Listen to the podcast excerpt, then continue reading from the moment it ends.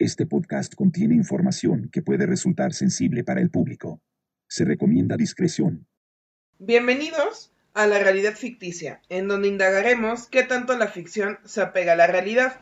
Yo soy Azteca. Yo soy Mariel. Y en el capítulo de hoy hablaremos sobre Ted Bundy, que fue, por si ustedes no lo conocen, que yo creo que sí, porque es súper famoso, un asesino en serie de los más... Pues infames. infames, famosos, que, que han existido hasta la fecha.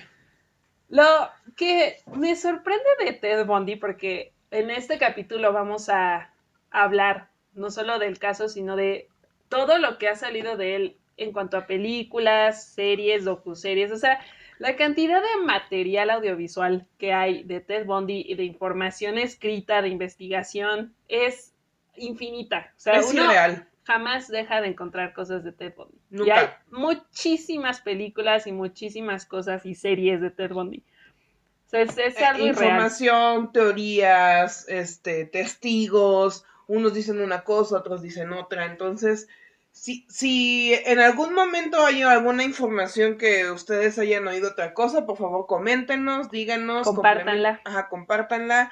Nos pueden también complementar en redes sociales, porque de verdad la cantidad de información que hay es irreal. Sí, de hecho yo creo que todo el mundo ha escuchado alguna vez, por lo menos, escuchar hablar sobre Ted Bundy. Sí, seguro. Pero bueno, comenzamos.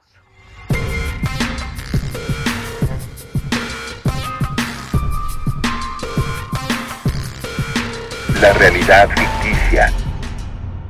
Pues Ted Bundy nace el 24 de noviembre de 1946. Eleanor Louise Cowell, de 22 años, dio a luz en un lugar de madres solteras, el Elizabeth Lawn Home, ubicado en Burlington, Vermont, a su primer hijo, Robert Theodore Cowell, quien fue abandonado al nacer. Su madre regresó a casa de sus padres en Filadelfia y dejó a su hijo en la casa de madres solteras durante los primeros tres meses de vida.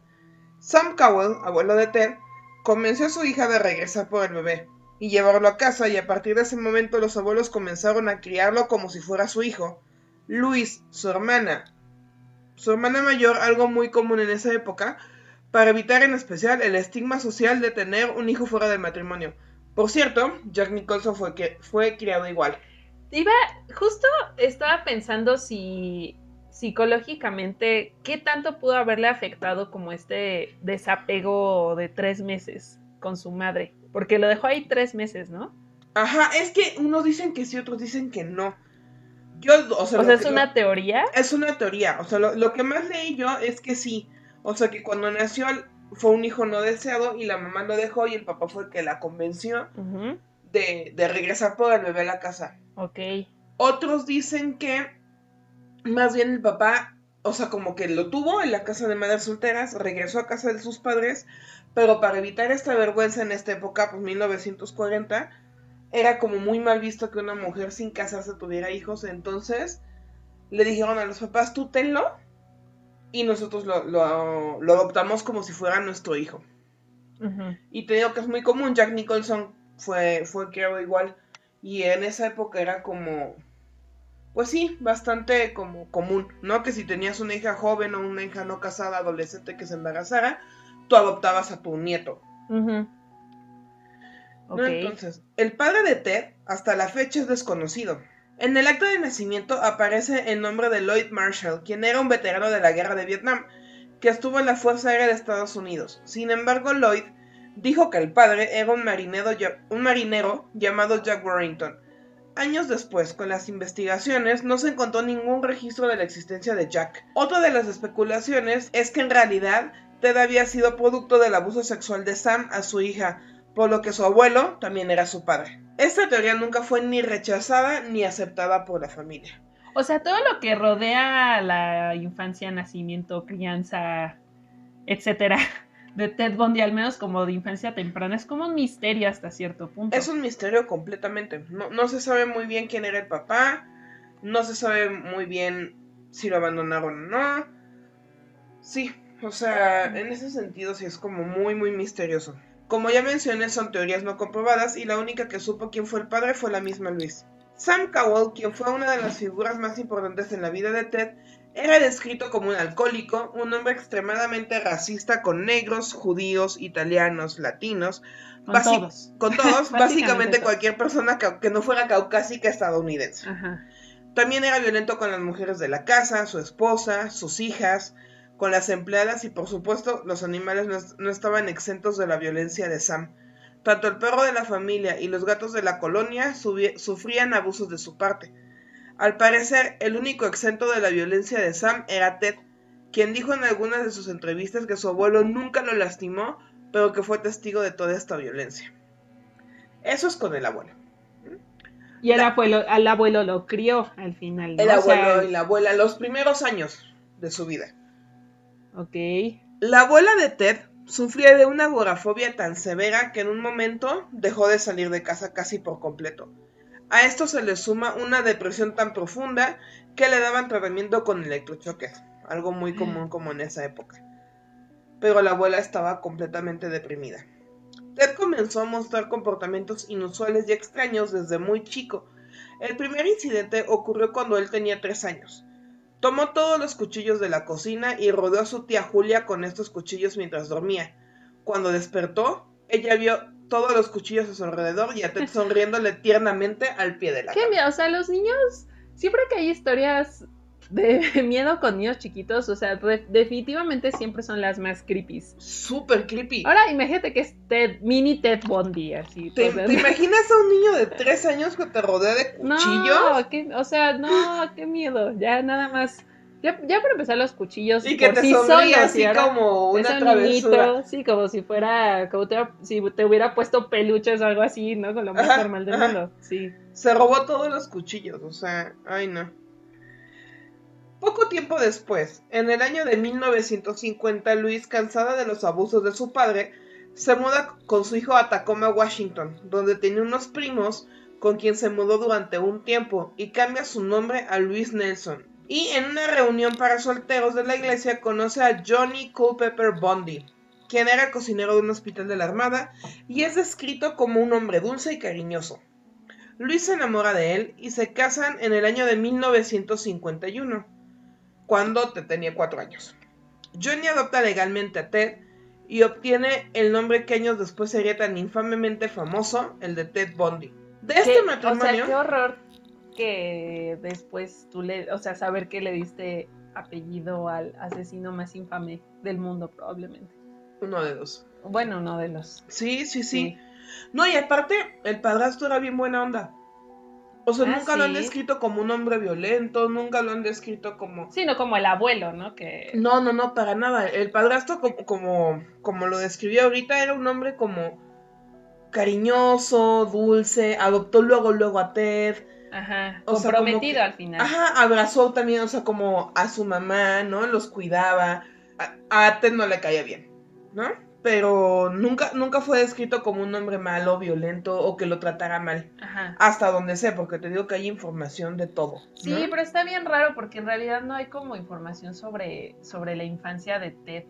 Por ejemplo, de, de las películas que vi, porque hay muchísimas películas de Ted Bundy, dices, no, no terminas de, de ver todo. Entonces, obviamente vi como lo más representativo de ciertos periodos, ¿no? O sea, de los 2000, de los 80, 2010. Entonces, hay, pero hay muchas.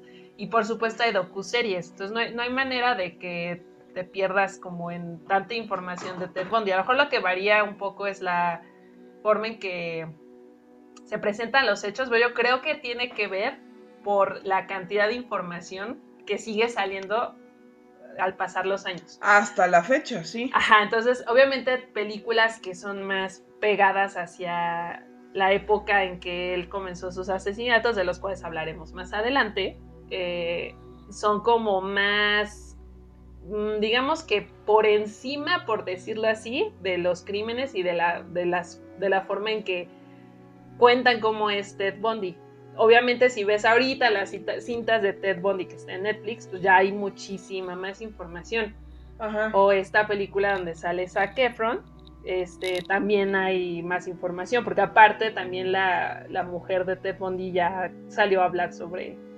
Fíjate sobre que sobre todo. eso casi no encontré información, ¿eh? Ah, Pero es que eso- Eso está raro, porque es como, pues es que hay más bien como que tienes que buscar por el lado de ella, porque obviamente Ajá. ella, la, la percepción que ella tiene sobre Ted Bundy, pues es muy distinta a la que tuvieron los detectives, a la que tuvieron los familiares, los policías, como todo lo que rodeó, hasta el mismo Ted Bundy, ¿no? En sí. Claro. Y, pero sí, o sea, en realidad no hay como nada que hable sobre su infancia temprana, a menos que veas estas docuseries, que la de las cintas de Ted Bundy y la de Falling for a Killer que está en Prime. Ajá. Y esas dos son las únicas donde salen ahí como personas que hablan de cuando lo conocieron de niño y ya. Pero sí, o sea, no hay nada que hable.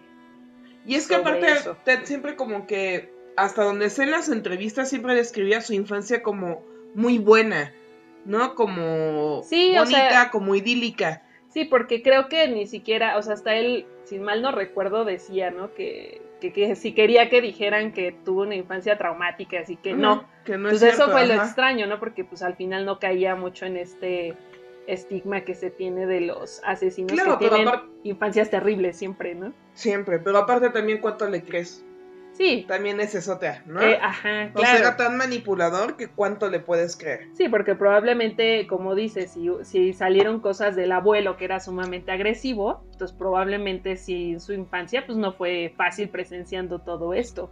No, y aparte, vivió lo- solo los primeros cuatro años con él. Sí, ¿qué tanto te acuerdas cuando, o sea, antes de los cinco, ahora quién se acuerda de, de Sí, su no vida? es muy O sea, complicado. Está difícil, ¿no? Menos que te haya pasado algo súper traumático, Ajá. extraordinario, pero... sí, sí. Sí, está, está muy extraño. Pero sí, yo creo que, que no. Salvo tal vez la de Un extraño a mi lado, porque esa se basa en una amiga que era escritora de Ted Bundy. Yo creo que ya después, durante el. mientras vayamos desarrollando el caso, la vas a mencionar. Ajá. Pero es la única que la única película de todo lo que vi eh, que menciona como algo sobre su pasado. Y que sale ahí la mamá, obviamente dentro de la ficción, ¿no? Pero, Sí, claro. pero es lo único.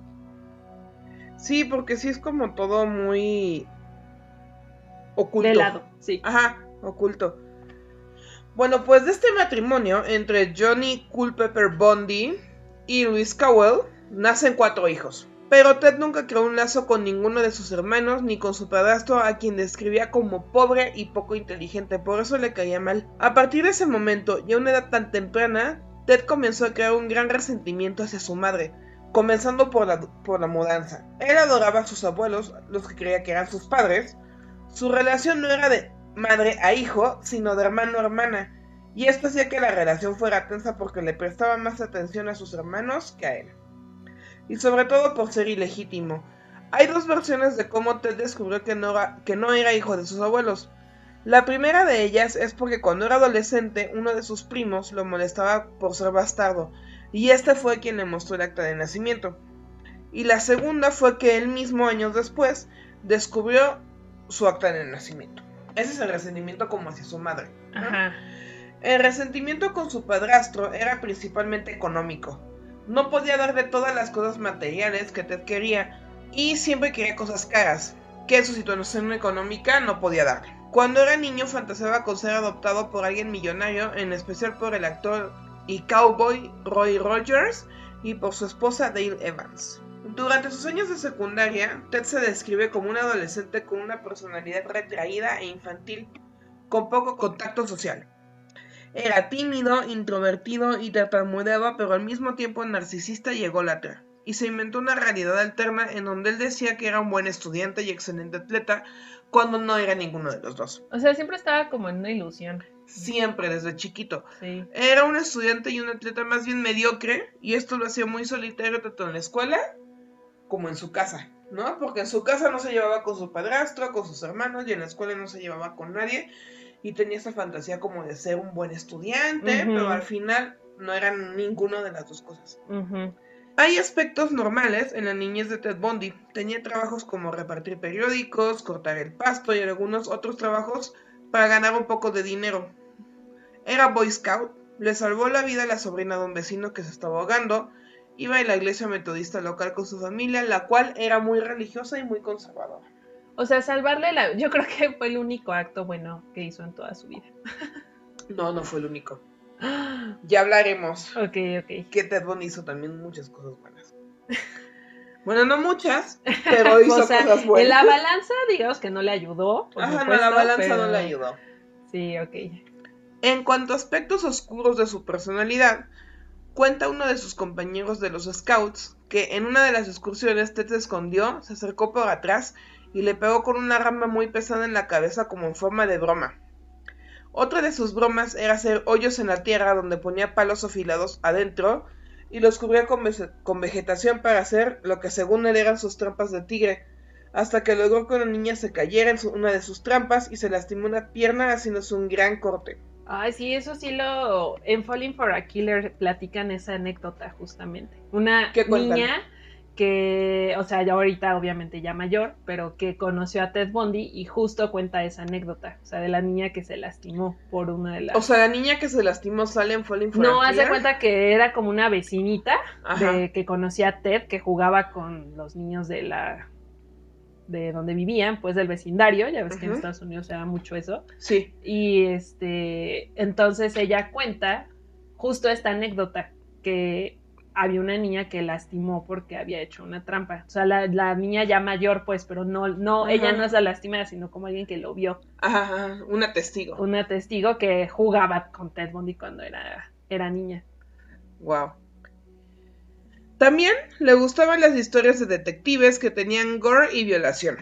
También accedió a la pornografía muy chico, su abuelo era adicto al porno violento y comenzó a masturbarse en lugares públicos durante la adolescencia. Comenzó su vida, aquí empezamos como con la adolescencia de Ted. Ok, o sea, todavía, ¿cuántos años tenía? ¿Como 11? ¿10? 11, 12, 10, ajá. Ok.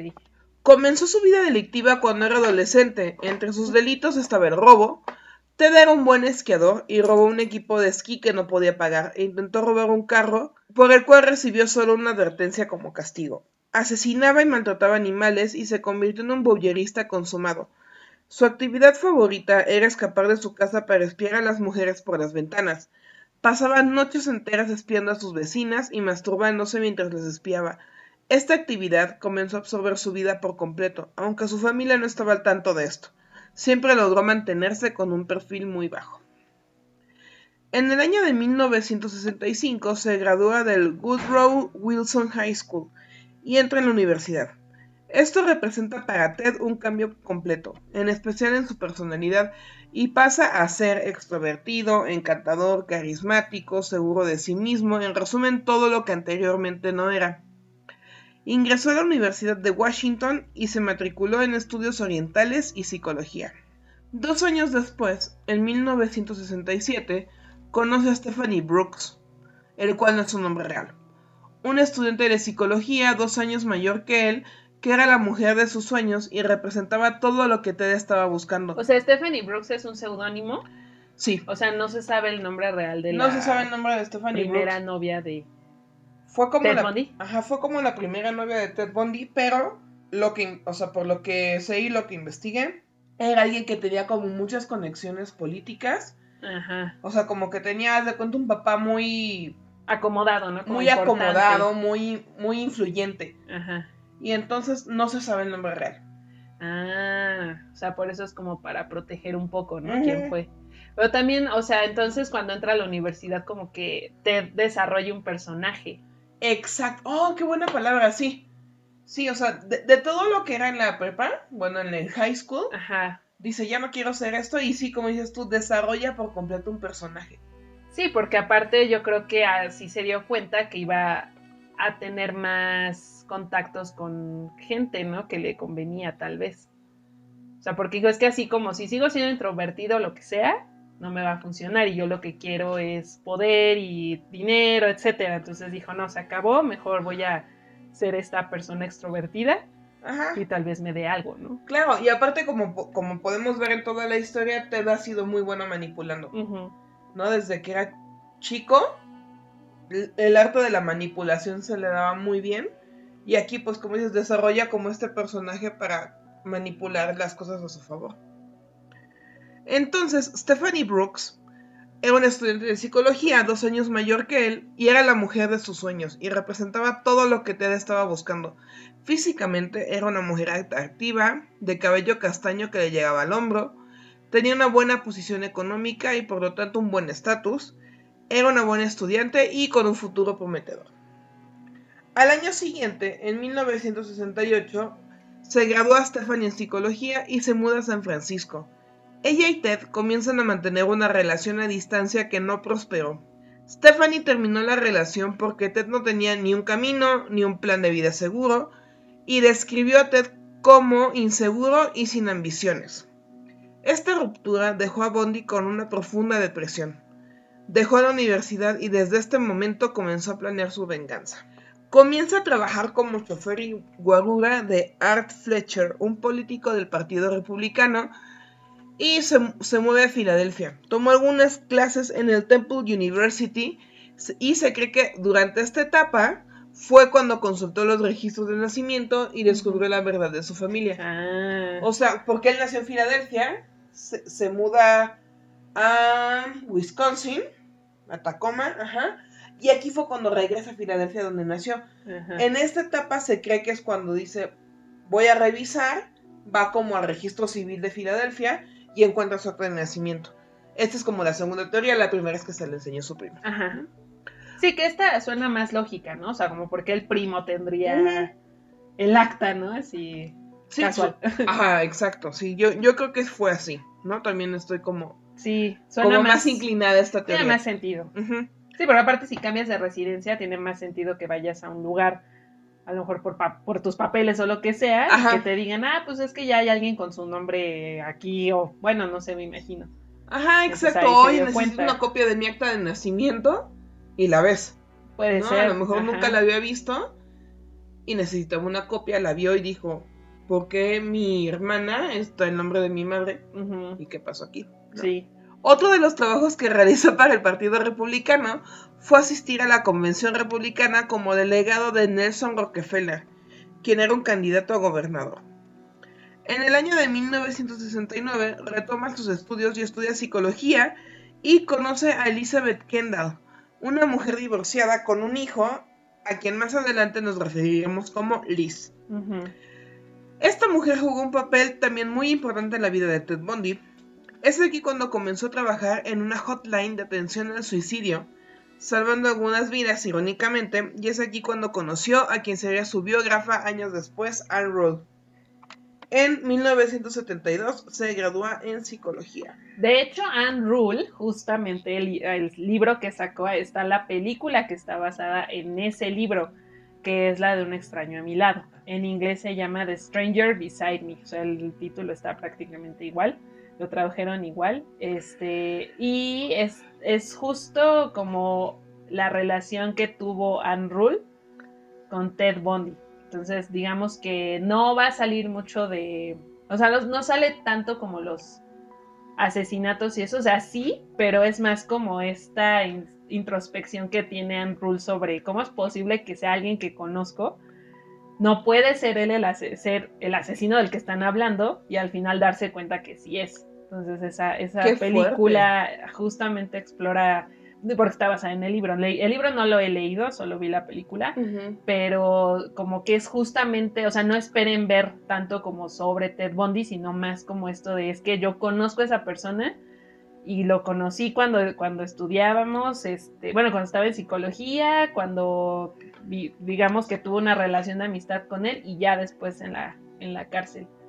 Entonces está, está como interesante porque se ve un poco como la perspectiva de alguien que presenció de fuera, como toda esta caída, digamos, de, de Ted Bundy. O sea, Ajá. de ser alguien que respetas hasta cierto punto a Ah, ser sí. alguien que ya ni siquiera quieres tener relación con él. Claro, alguien que no puedes ni ver. Sí, claro. Entonces está, está como interesante esta película. Y aquí es cuando estaba diciendo hace rato que también Ted Bundy hizo cosas buenas. Y fue esto, ¿no? O sea, en la línea de atención psicológica salvó bastantes vidas. Sí, de hecho justo la película comienza así, que están como los dos en la línea de atención para evitar suicidios y, y entra una llamada así de, emergencia y Ted es quien la contesta, ¿no? Y digamos que logra como salvar a esta persona. ¿Y esta persona es Arul? Eh, no, porque está como con él trabajando Ah, en la, en la ajá, hotline. ajá. Entonces Ah, está, son siempre- como colegas. Yo siempre había pensado que era una persona que se quería suicidar y Ted la había salvado. No, no, no, no, son colegas. O sea, ella de Ah, hecho, La conoció como en el call center. ajá, pero aparte ella está involucrada con la, con la policía y como que tiene muchos contactos de, para, o sea, en cuanto a psicología y todo eso. Ajá. De hecho, ella es una autora de crimen. O sea, por eso también es como, como interesante, porque a ella la policía la busca para perfilar, digamos, como a Ted. Entonces ahí es cuando ella empieza a decir, es que, híjole, se me hace que es mi amigo Ted Bundy, ¿no? Entonces, eso, pero justo la película empieza así, o sea, que es este, están los dos trabajando en la hotline. Órale. Sí, Bueno, también durante este tiempo comenzó a ganarse su lugar en el Partido Republicano, actuando como doble agente en la campaña para el gobernador Daniel J. Evans. El trabajo de Ted era espiar a Albert Rossellini, quien era el oponente de Evans en la campaña. Esto le daría un buen lugar en el partido y comenzaría a trabajar para Evans. Sirviéndole para su carrera, en el año de 1973 comienza a estudiar Derecho en la Universidad de Seattle siendo un estudiante brillante y amado por los profesores. Ahora sí, era un estudiante brillante. Durante esta época se reconecta con Stephanie Brooks, ya teniendo una carrera buena y aparentemente un futuro brillante, retoman su relación. Mientras tanto, Ted continuaba con su relación con Liz, viajando entre Seattle y Washington. La relación que tenía con Stephanie continuó avanzando hasta que se comprometieron, al haber logrado el compromiso, Ted la gosteó. Stephanie, herida, le habla por teléfono y le pregunta el por qué. La respuesta de Ted fue, y cito, no sé de qué estás hablando. Fue la última vez que habló con él. Ted comentó que él solo quería comprobar que se podía casar con ella. qué fuerte. O sea, solo la buscó para ignorarla, Solo- para batearla. O sea, literal la buscó para decirle, ah, tú me hiciste esto, pues te voy a hacer lo mismo. Qué fuerte. ¿no? O sea, qué paciencia además para estar esperando el momento. Años, o sea, Por Ah. eso, por eso mencioné que comenzó a planear su venganza. Fue esta, la enamoró, le pidió matrimonio. Ya cuando Stephanie estaba súper emocionada, la gosteó. Sí, fue como, ah, no sé quién eres, bye. No sé de qué estás hablando. Así. En la universidad, Ted dejó de, de ser un estudiante estrella, comenzó a saltarse clases, salí mal en los exámenes y comenzó a desaparecer de la universidad. Y al mismo tiempo varias mujeres comenzaron a desaparecer. ¿De qué año estamos hablando? Aquí estamos hablando de el 1974, 73-74. Ah, ok. O sea, ya empieza como el, el año. Ya empieza el año. El año de los crímenes. Exacto. Ok, quiero mencionar, a so- ya, ya que vamos casi a empezar, Ya, ya vamos Esto- a empezar con los asesinatos. este, quiero, quiero hacer un hincapié en que justo este fue el año en que también comenzaron muchos movimientos feministas. Esto es Ah. importante de mencionar. Esto es importante de mencionar porque en Falling for a Killer, en esta docuserie que está toda contada desde la perspectiva de Elizabeth, o sea, de hecho ella sale, es la entrevista Elizabeth Kendall, Ten- ah, es que justo te iba a preguntar eso. Encontré Elizabeth Kendall y Elizabeth Klopfer. no es Kendall. Es Kendall, sí, ¿verdad? es Elizabeth. Ajá.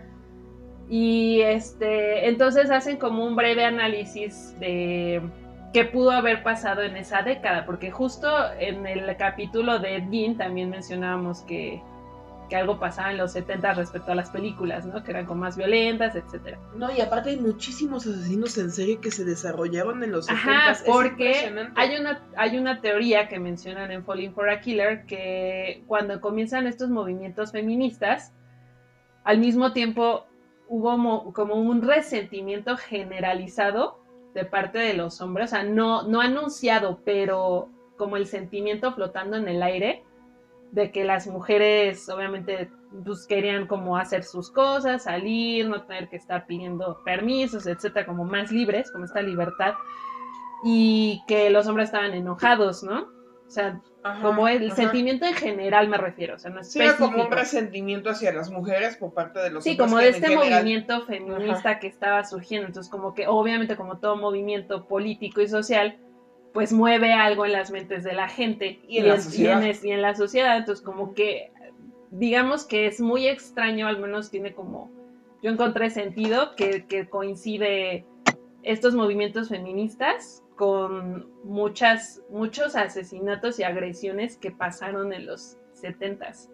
Entonces, porque fue, o sea, desde Charles Manson, que ya se venía como anunciando, hasta que fue más o menos como el 60 y algo, ¿no? Ajá. Los finales de los 60, Charles. Ted Bundy fue en el 74, o sea, muchos asesinos fueron en esta época. Entonces, yo creo que no solamente movimientos feministas, sí en su gran mayoría como muy fuertes, pero también movimientos sociales en general que se estaban empezando a dar en estas décadas. Entonces, yo creo que, eh, bueno, es como una relación interesante que yo encontré interesante. Que mencionan Está, en Falling está for a bastante Killer. interesante. Yo creo que sí tiene bastante que ver con el movimiento. Puede ser.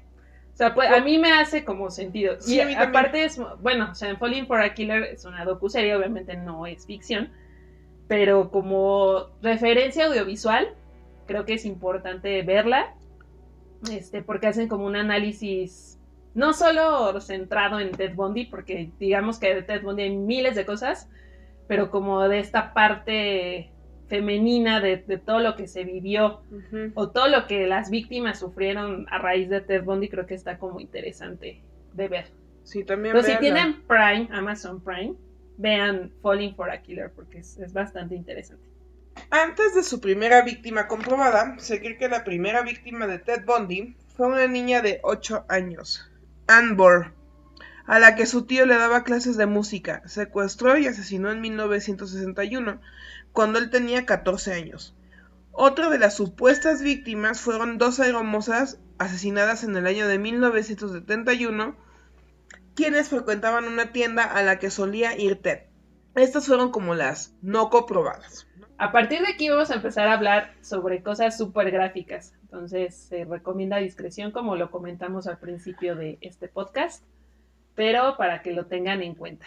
El primer ataque comprobado de Ted ocurrió el 4 de enero de 1974 cuando entró en el cuarto de la universitaria Johnny Lenz de 18 años. La golpeó brutalmente con una palanca metálica y la violó con una pata de la cama. Al día siguiente la chica fue hallada malherida y sobrevivió con daño cerebral permanente. Para este entonces Bondi tenía 27 años. Un mes después, en febrero de 1974, Ted secuestró a Linda Ann Healy, de 21 años, quien era estudiante de psicología en la Universidad de Seattle. Trabajaba con niños discapacitados y siempre ayudaba a los demás. Además, era conocida por la comunidad universitaria por dar el informe del clima para los esquiadores en el radio de todas las mañanas. Un dato sobre Ted es que era un esquiador experimentado, por lo que fre- frecuentaba lugares de esquiadores. O sea, iba mucho, ¿no? A esquiar y a lugares de esquiadores. Ah, ¿en serio? Sí, le gustaba mucho. De hecho, hace rato dije que uno de sus primeros crímenes fue robar un equipo de esquí que quería, que no podía pagar. Ah. Entonces, frecuentaba como estos lugares y Linda había planeado una cena y quería cocinar algo especial para sus padres y su hermano, alrededor de las 6 pm. Regresó a su casa aproximadamente a las 8.30, donde pidió prestado el coche de su roomie para ir al supermercado. De ahí, Linda, junto con algunos de sus roommates, decidieron ir a beber unas cervezas al bar local Dantes. Regresó al bar aproximadamente a las once y media y platicó un rato antes de irse a la recámara ubicada en el sótano de la casa, aproximadamente a las 12 de la noche. Al día siguiente, el primero de febrero, Linda no se presentó a su trabajo. Su alarma sonó como siempre a las cinco y media, y cuando su roomie vio el cuarto vacío, asumió que se había ido a trabajar. No se alarmaron hasta que llamaron el trabajo de Linda diciendo que no se había presentado. Pero decidieron esperar hasta la cena para decirle a sus padres sobre la desaparición. La madre de Linda llamó inmediatamente a la policía para levantar la denuncia, por lo que la policía fue a investigar a la casa de Linda y encuentran su cuarto bastante ordenado y la cama tendida, cosa muy inusual para Linda, pues cuando trabajaba muy temprano no era frecuente que tendiera su cama y que pusiera la almohada bajo las cobijas, ella siempre la ponía arriba. Esto llevó a que los detectives comenzaran a inspeccionar la habitación. Encontraron sangre en la funda de la almohada y en las sábanas encontraron su bata de noche colgada en el closet. Estaba manchada de sangre, especialmente en el área del cuello. Entre los artículos desaparecidos estaban la ropa que Linda usó el día anterior, una funda ensangrentada y ropa. Bob Keppel, el detective de King County Police, dijo que parecía que alguien había irrumpido en la casa por la puerta trasera, atacó a Linda, le cambió la ropa, tendió la cama, acomodó todo, todo y se la llevó sin dejar rastro. Ella fue la primera víctima comprobada de Ted Bundy.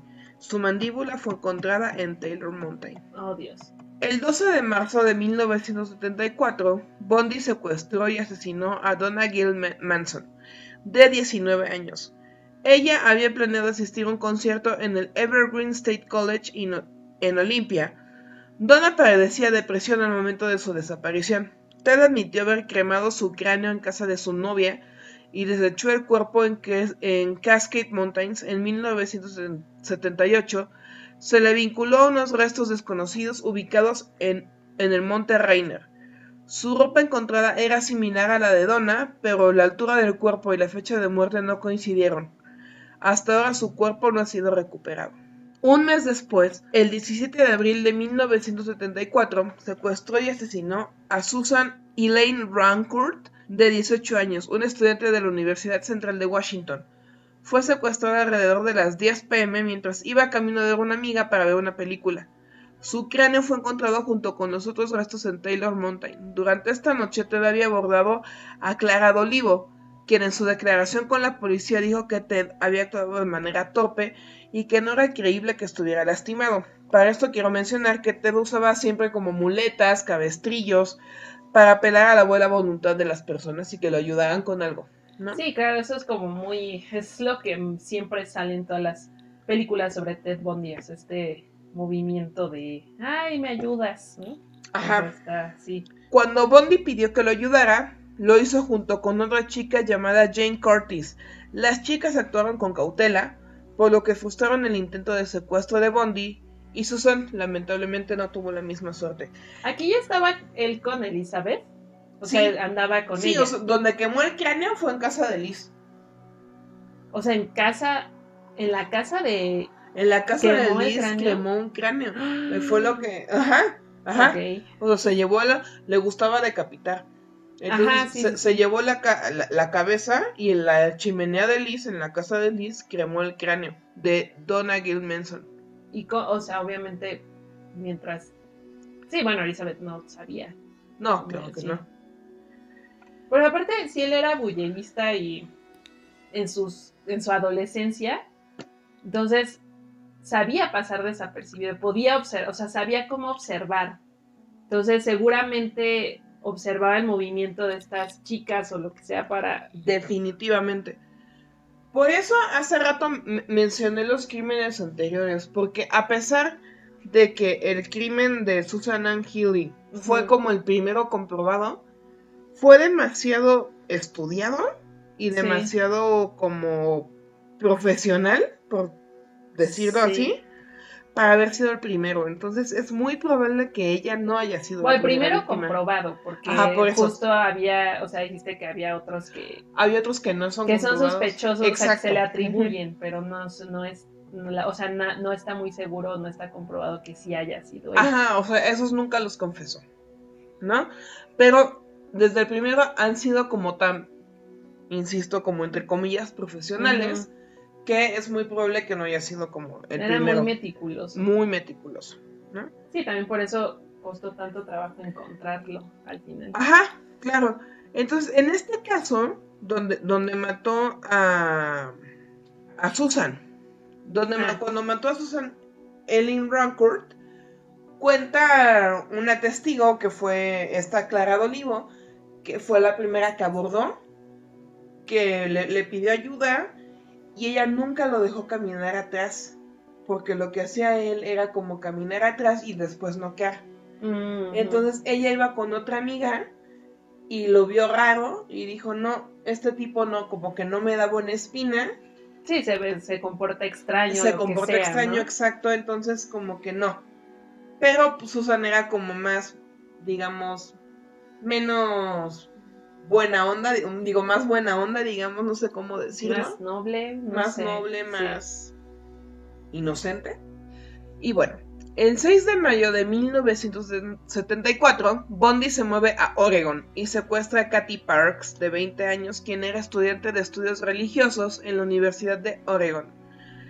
Cherry Smith vio a Kathy saliendo aproximadamente a las 11 de la noche para ir a cenar algo a la cafetería, algo que no era inusual en ella. Esto fue respaldado por Lorraine Fargo, quien se encontró con Kathy en el estacionamiento. Fargo notó que su amiga se veía triste y preocupada, y la conversación que habían tenido también lo indicaba. Kathy había recibido una llamada de su hermana en Nevada dándole la noticia que su padre había sufrido un infarto, que se encontraba estable pero la tenía muy preocupada. Aparte, había estado teniendo problemas emocionales. Anteriormente a esto ponía, por supuesto, en un estado vulnerable emocionalmente a Kathy. Anteriormente Bondi había tratado de hablar con Fargo por lo que era probable que tuviera el ojo puesto en ella, pero al ver a Kathy vulnerable cambió de víctima y su cráneo fue encontrado en Taylor Mountain.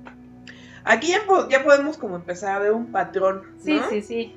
O sea, como que si te veía vulnerable, te veía como, como que se podía acercar, decía, esta se ve como más vulnerable, más como débil hasta cierto punto. Pues no, es débil, es como la palabra eh, no correcta. Yo diría que sí, o sea, emo- emocionalmente vulnerable es Sí, sí, más sí. apropiado. Sí, débil, O sea, no. porque obviamente alguien que recibe una noticia así, pues no, es- no tienes la cabeza para estar bien, ¿no? Al final. Entonces, Claro. él, él aprove- siempre se aprovechaba de esto. Siempre. notaba como este patrón en, pues hasta en Elizabeth, o sea, Elizabeth era una mamá soltera, ¿no? Entonces, obviamente decía, ah, pues voy a, voy a abusar como de esta necesidad que a lo mejor tiene de, pues, de salir o de tener a alguien que la apoye con su hija. Claro, gente, gente emocionalmente vulnerable. Sí, porque a él le convenía. Porque si no, ¿cómo, o sea, cómo manipulas a alguien que no está hasta cierto punto así, que está vulnerado, ¿no? Que tiene alguna Exacto. situación Mm, Exacto. emocional. Débil no era la palabra, era vulnerable. Sí. Que es muy diferente. Y durante la madrugada, el 31 de mayo y el, entre la madrugada del 31 de mayo y el 1 de junio de 1974, Brenda Caron Ball, de 22 años, decidió ir a Flame Tavern en el pueblo de Burien en Washington. Aquí también podemos ver otro patrón, ¿no? Que se movía muchísimo. O sea. Washington, Oregon, se, se empezó como a mover mucho. ¿Y tenía un pretexto para esto? O sea, era la escuela, era la carrera. O sea, porque ¿cuál era el pretexto para estarse, estar viajando tanto? ¿O, qué- decía? Porque hasta donde yo recuerdo, ninguna de las películas lo menciona. O sea, solo, solo este, Elizabeth en Falling for a Killer menciona que a veces no estaba en las reuniones familiares o así, perdía bautizos o cosas así porque este, creo que el bautizo de su hija, Elizabeth o algo así. Justo es este caso. Sí, o sea, ajá. Así, o sea, es exactamente este caso. Ajá. Ajá, sí, que, que perdía como esos eventos y que se enojaba y ya, no, pues no llegué, no sé qué. Pero lo que, a lo que voy es, ¿cuál era su pretexto? O sea, ¿qué, qué es lo que decía para...? Tengo una reunión de trabajo. tengo Porque que aparte ver- se movía en la no tengo política. idea, ¿eh? Sí, O sea, Ted se movía con el Partido con el Republicano. par, pero aparte creo que estuvo involucrado en un fraude, una cosa así. Eso no lo sé, ¿eh? Porque esto sale en la película de Anne Rule, en la de Stranger Beside Me. O sea, justo Ajá. ahí menciona algo sobre. Y creo que en una de las docuseries también. Es que de verdad hay tanta, hay tanta información que Es demasiado. Sí, o sea que, que si llego, si llego a cometer alguna algún intercambio entre película o docuserie, pues eh, disculpen, pero es que sí es, es, es irreal, es, Es demasiada irreal. la información y películas que hay.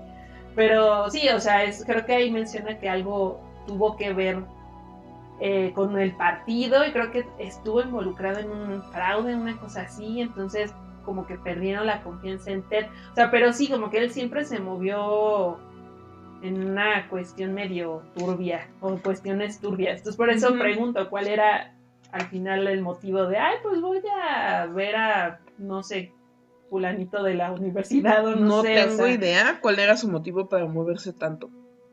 Sí, está raro, Está ¿no? cañón. Sí, o sea, como para qué. ¿No? O sea, si, si lo ves como desde el punto de vista como de pareja, ¿por qué viaja tanto? Menos que te diga que es por trabajo. Pues yo creo que hacia eso, ¿no? Que- Yo también creo. Porque no recuerdo, creo que la de, en la que salió de Durmiendo con el asesino, Ajá. que en inglés tiene un nombre súper largo, extremely wicked, shockingly evil and vile, que salió el año pasado, bueno, a- 2019, no sé en qué año están escuchando esto, del futuro o lo que sea, pero en 2019 salió esta película. Lo estamos grabando en 2020 en Ajá, el año de la pandemia. En el año de la Este, pandemia. Pero creo que ahí eh, no mencionan, no menciona Elizabeth por qué. No, no logro recordar si dice así que es, que es por trabajo. No creo que simplemente se va o simplemente es como, ah, sí, tengo cuestiones que ver y así. Porque pues sí es demasiado. Demasiado. Y sobre todo las horas en las que lo hacía, o sea, no son horas, porque obviamente no era como, ah, voy a desaparecer gente. A la temprano". una de la tarde, o sea, sí, A no. pesar de que, bueno, ahorita todavía no, horario Godín. pero, pero sí lo hacía, o sea, en, en- cuando fue el lago Samamish, pero de eso después, lo hablaremos más adelante. Así es. sí era plena luz del día, pero Sí. el resto, o sea, cómo se deshacía, digamos, de las víctimas, etcétera, pues sí es como, necesitas mucho tiempo para eso, entonces... Mucho. Pero sí. desde, desde adolescente sabe cómo pasar desapercibido. Sí, eso es lo que siempre me ha causado curiosidad de esas personas. ¿Cómo Sabe cómo logran- hacerse invisible. Sí, o sea, eso es muy perturbador. Muy. Es como la película de los ojos de Julia. A mí Ajá, eso es ajá. lo que me da miedo de los ojos de Julia. O sea, no es tanto como También veanla. toda la ficción o la historia de los ojos de Julia, sino es como este personaje en los ojos de Julia que logra pasar desapercibido. O sea, esas personas que son tan grises que nadie las ve Está cañón. y, es, y que al mismo tiempo pueden lograr involucrarse emocionalmente tan fuerte con las que le convienen. O sea, Sí, sí, así sí. era Ted Bundy. Así, literal. Pero bueno, sí, por favor. Entonces, durante la madrugada de entre el 31 de mayo y el 1 de junio de 1974, Brenda Caron Ball, de 22 años, decidió ir a The Flame Tavern en el pueblo de Burien, en Washington. Se quedó aproximadamente hasta las 2 a.m. y hay dos versiones de cómo fue secuest- secuestrada por Ted. Una de ellas es que le pidió ride a un amigo y él iba hacia la dirección opuesta. Y la última vez que fue vista estaba en compañía de un hombre que utilizaba un cabestrillo. Otra testigo dijo que se iba a su casa haciendo autostop. Brenda era descrita, igual que Donna Manson, como un espíritu libre, por lo que no era tampoco común que se ausentara para viajar, visitar amigos, etc. Por lo que su desaparición no causó alarma hasta 17 días después. En marzo de 1975, unos estudiantes que estaban trabajando en Taylor Mountain encontraron su cráneo y sería el primero de muchos restos humanos que se descubrieron en, en el lugar. O sea, Brenda Carambola es muy importante porque fue el primer resto humano que se encontró de los asesinatos de Ted. Este asesinato tiene una segunda historia y es la parte de Liz. El 31 de marzo de Bondi pasó todo el día con Liz, Molly, la hija de Liz, y sus suegros en el ensayo del bautizo de Molly. Terminando el bautizo fueron a cenar pizza y regresando a la casa, Liz notó a Ted muy ansioso, no podía dormir y puso una excusa para irse. En ese momento salió a coser chicas en el campus de la universidad y se encontró a Brenda. Ted nos hizo el ba- al bautizo el día siguiente. Sí, justo es lo que cuenta Elizabeth en Falling for a Killer. Tan solo 10 días después, en- aquí ya podemos ver también un cambio de patrón. Primero era mensual. ¿no? Y aquí ya fueron 10 días, ya como que redujo.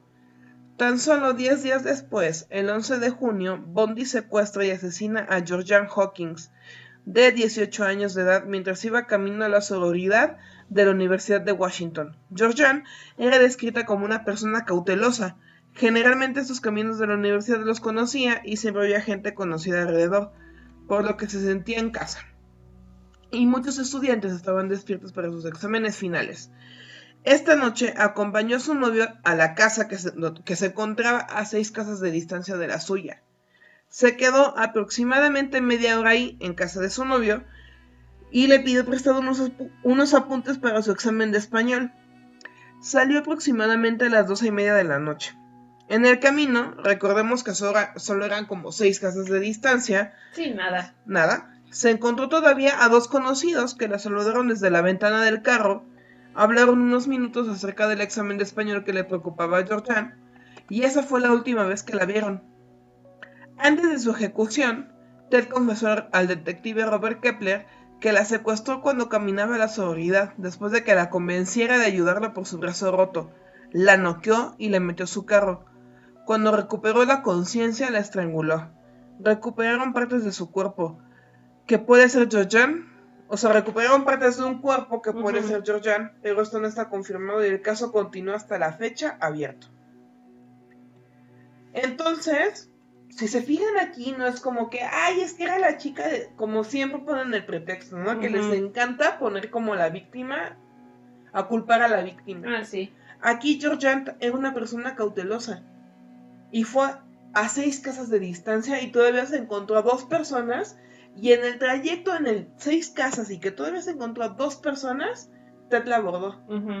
Entonces fue en un espacio de tiempo súper, súper, súper chiquito que, que la pudo abordar y el caso de ella continuó abierto hasta la fecha.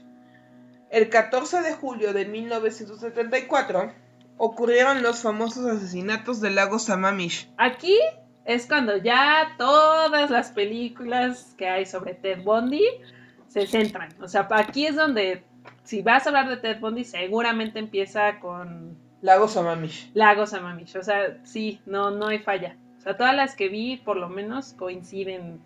O sea, varias obviamente empiezan como esta, que se encuentran a, a una víctima o lo que sea, como para el preámbulo, entre comillas. Y ya después en- entran de lleno con el lago Sammamish. O sea, ahí es cuando prácticamente todas las películas. Pues que yo creo que el lago Sammamish fue como el pico, ¿no? Porque aparte es, es terrible que justo hizo. Empezó, o sea, en plena luz del día, con un montón de testigos. o Más sea, de 40 mil. más de 40 mil personas. Más de estaban en el 40 mil lago, personas estaban en el lago festival. Porque aparte era julio, ¿no? Era 14 de Sí, julio. pues era verano, entonces sí tiene todo el sentido. Entonces, el lago Sammamish no asesinó a una, sino a dos mujeres ante los ojos de más de 40.000 personas. Pero este error comenzó su decaída. Y en el siguiente capítulo vamos a abordar mucho más a detalle los asesinatos del lago Sammamish para que no piensen que los vamos a dejar como por encimita. Vamos a abordarlos mucho más. Y este fue el evento que llevó como a la captura y a la posterior ejecución de Ted. Sí, y justo también vamos a empezar a hablar más de las películas de, sobre Ted Bundy, porque todas, o sea, no, como al principio decíamos, no son como el hablan de la infancia, no hay casi películas que habl- hablen de la infancia, todas ya son sobre, empiezan en, en el lago Sammamish. Entonces vamos a hablar de Ted Bundy, la película se llama Ted Bundy a secas, de Durmiendo con el asesino, que las cintas de Ted Bundy, Falling for a Killer, Retrato de un asesino y The Stranger Beside Me. Solo por mencionar algunas porque son hay hay muchas más de Ted Bundy. Son todas las que viste. Son las que vi. Por aparte, las docuseries pues son, o sea, son las horas de la película, que además el retrato de un asesino es para televisión, está en dos partes, entonces dura pra- como do, tres horas y cacho. Wow. Este, las docuseries igual son como cinco o seis capítulos cada o sea, son bastantes horas Ted Bundy. Entonces, en la segunda parte de este, de este episodio vamos a hablar sobre el, los hechos infames que hicieron a Ted Bundy tan conocido. Así que, pues, si, se- si no se quieren perder la segunda parte, no dejen de escucharnos y nos vemos en la realidad ficticia. Hasta la próxima.